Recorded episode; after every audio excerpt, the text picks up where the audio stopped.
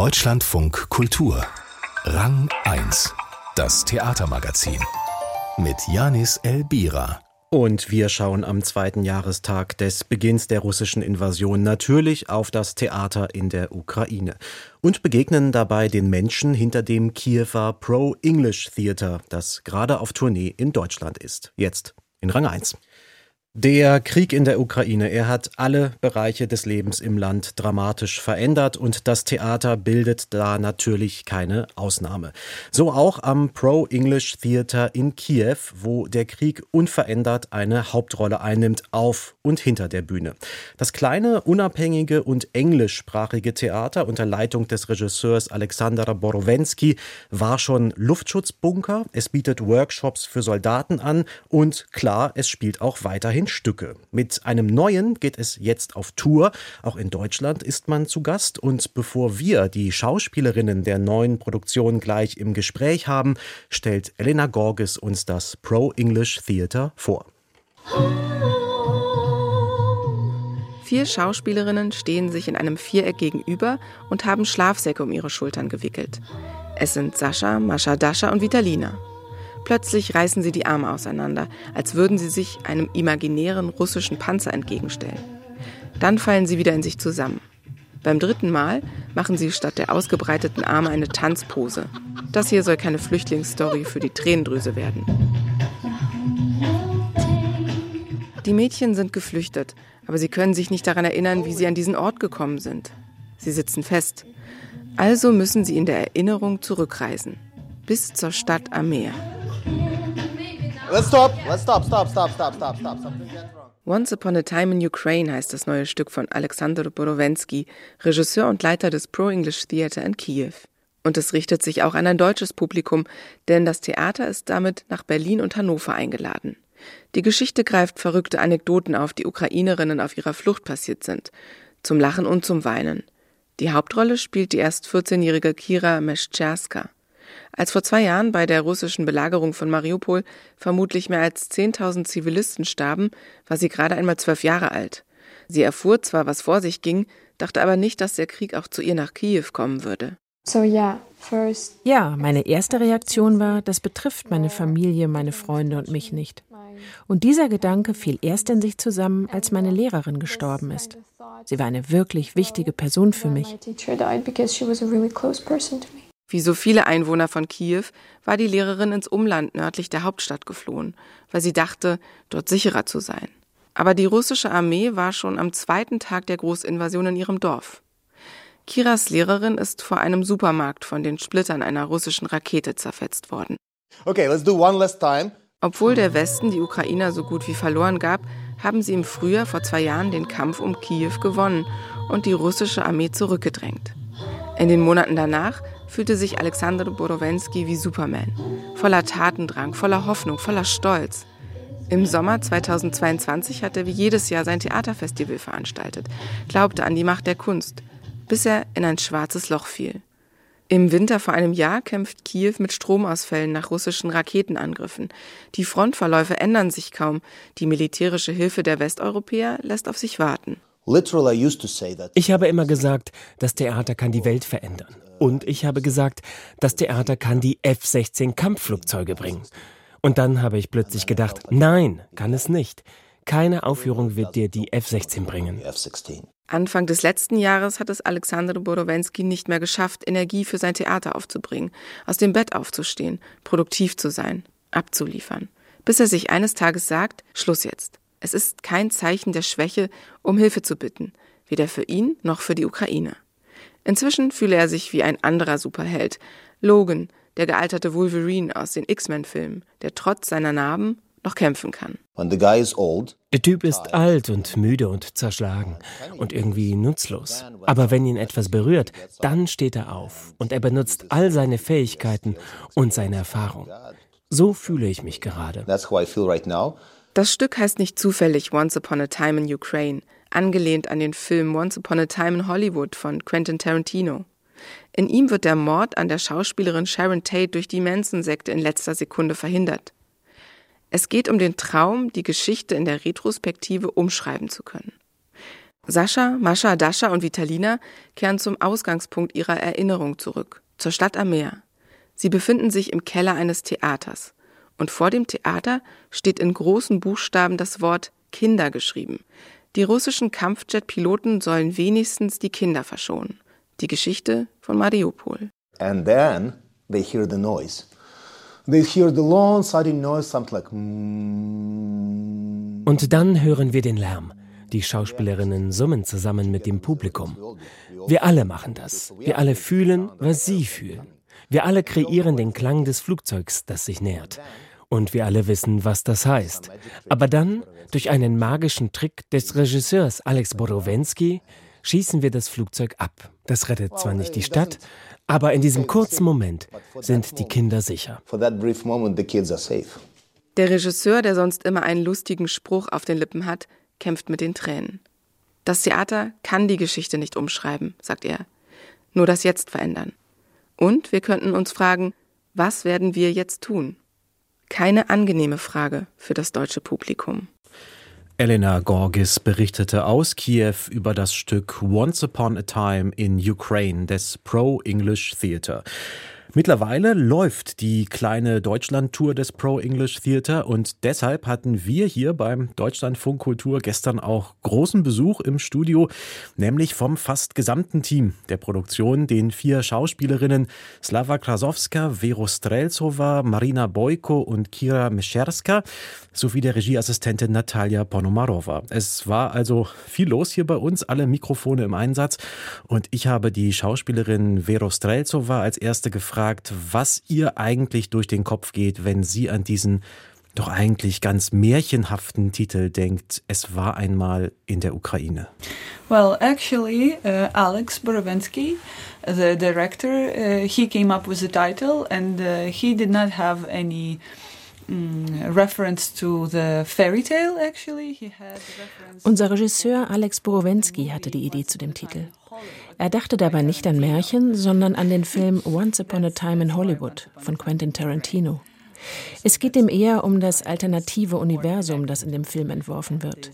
Und in Once Upon a Time in Ukraine geht es auch um eine Art alternative Realität, aber eine, die echt ist. Some sort of alternative reality, but that is real. But I guess that it is connection with fairy tales uh, because this. Ich glaube ja, dass das schon auch etwas mit Märchen zu tun hat. Unser Stück handelt von ukrainischen Geflüchteten und deren echte Geschichten sind sehr schmerzhaft.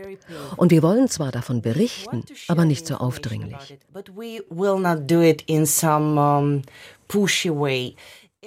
Also ist unser Stück gewissermaßen ein Märchen über vier Prinzessinnen aus der Ukraine, die irgendwie in einem äußerst unangenehmen Moment der Geschichte stecken geblieben sind. Aber das bedeutet nicht, dass es nicht irgendwann doch ein Happy End gibt. Mhm, mhm. Und das war jetzt gerade die Schauspielkollegin Slava Krasowska, die sich da eingeschaltet hat.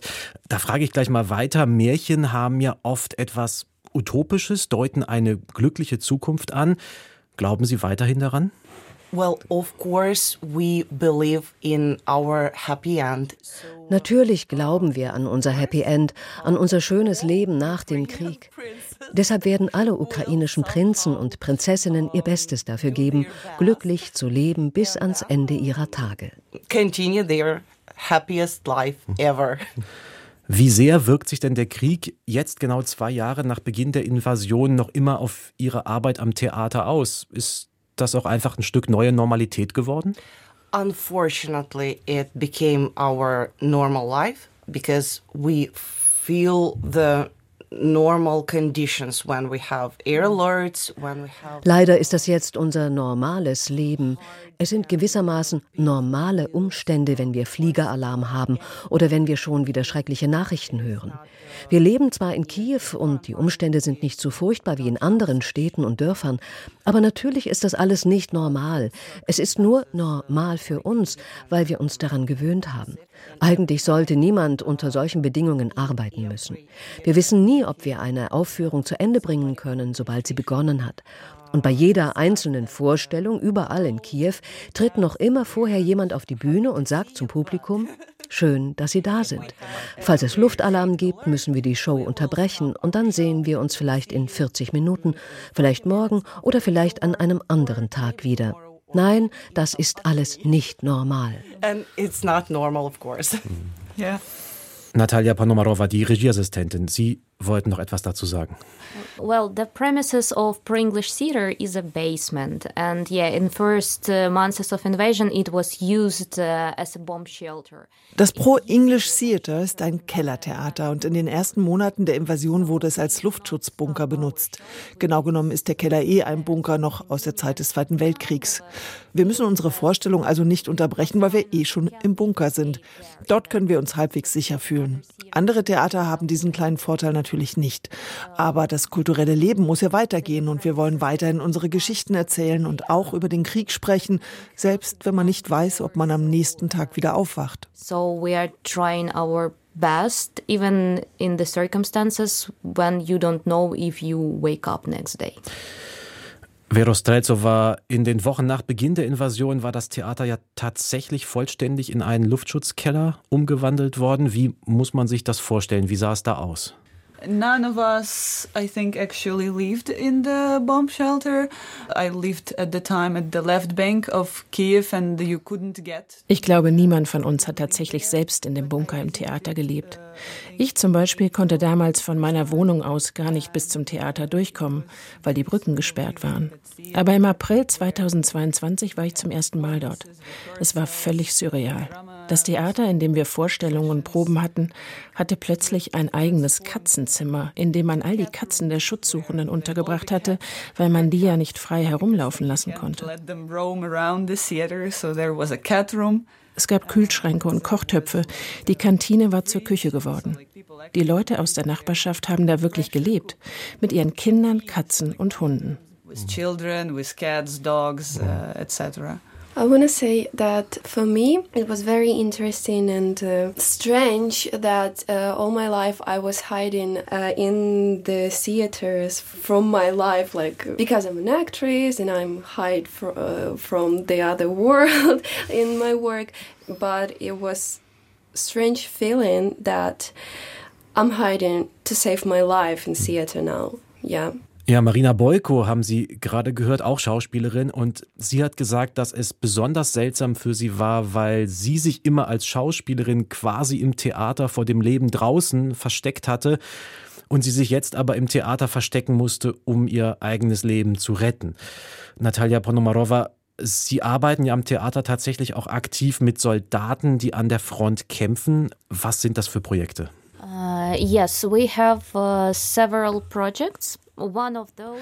Wir haben mehrere Projekte dieser Art. Eines davon nennt sich Relief Acting Workshop oder auch Hero's Journey. Wir arbeiten dabei mit aktuellen oder künftigen Soldaten und versuchen ihnen Wege zu vermitteln, mit dem enormen Stress umzugehen, dem sie ausgesetzt sind. Wir beschäftigen uns dabei auch mit posttraumatischen Belastungsstörungen und geben Verfahren weiter, um zum Beispiel durch bestimmte Übungen, Malerei, Schauspiel oder Meditation den Stress zu verlagern, ihn also in etwas anderes zu verwandeln. Man darf nicht vergessen, es sind ja oft ganz gewöhnliche Menschen, die da zum Krieg einberufen werden. Das hat unsere Psyche schwer traumatisiert. The regular people is uh, like holding this inside and it's traumatized our psyche a lot. Das ist dann quasi ganz praktische Arbeit, die Sie leisten. Die große Frage dahinter ist ja, Slava Krasowska, was soll und kann das Theater in der Ukraine gerade in dieser Zeit eigentlich leisten? Geht es da um Ablenkung, geht es um Stärkung des Durchhaltewillens oder ist es ein bisschen was von beidem? You know, the point is, all of us are uh, suffering with that emotional changings. Alle von uns leiden unter diesen großen emotionalen Schwankungen. Man kann sich morgens gut fühlen und 20 Minuten später weinen, dann wieder lachen und wieder von vorn.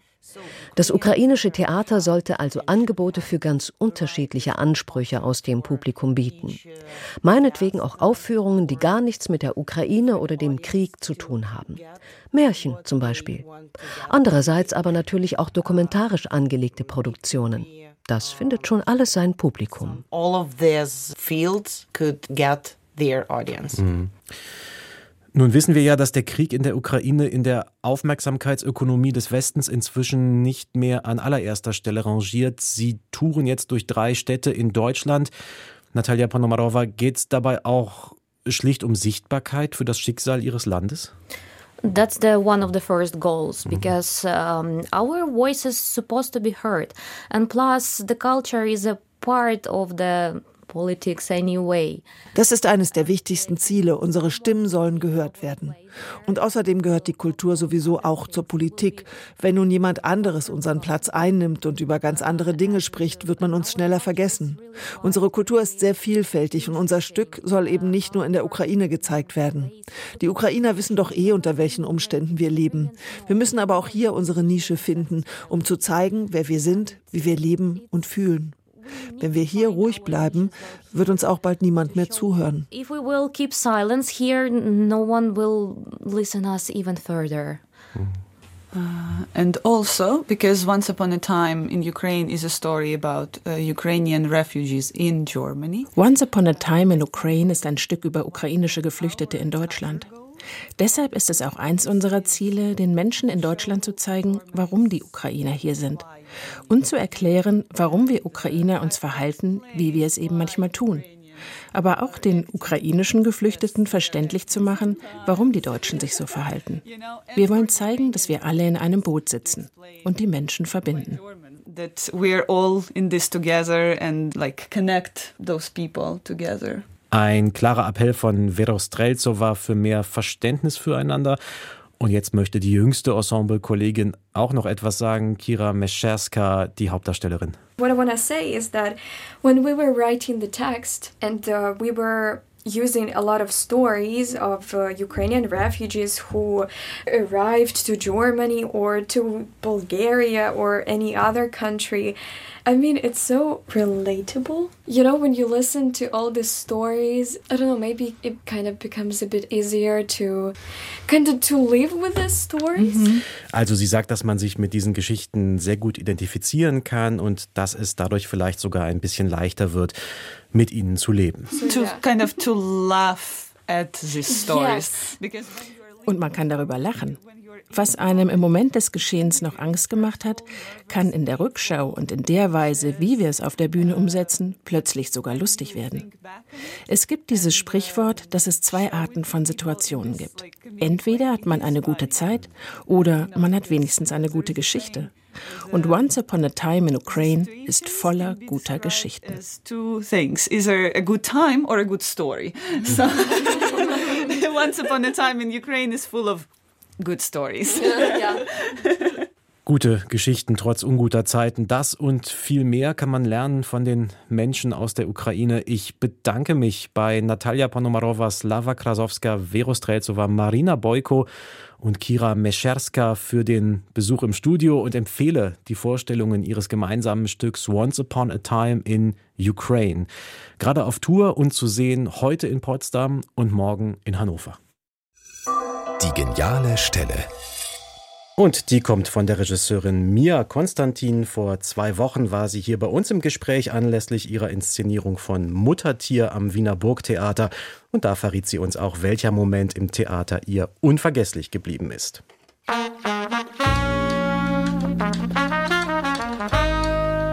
Meine geniale Stelle war eine Stückentwicklung vor langer Zeit an den Münster Kammerspielen von Andreas Kriegenburg. Dort gab es eine Szene, wo eine Figur so eine innere Stimme, die stand so für die innere Stimme und die war so mit so Mikrofonen ausgestattet. Und immer wenn andere Figuren so an der vorbeiliefen, konnte man hören, was die so innerlich so erzählen.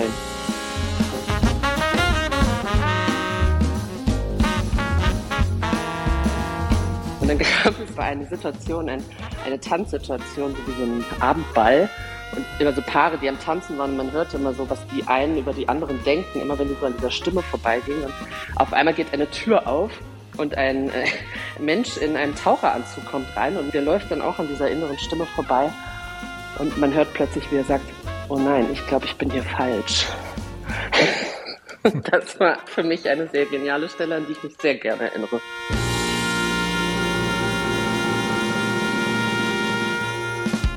Die Regisseurin Mia Konstantin über innere Stimmen in einer Inszenierung des Regisseurs Andreas Kriegenburg ihre geniale Stelle. Rang 1 sagt Tschüss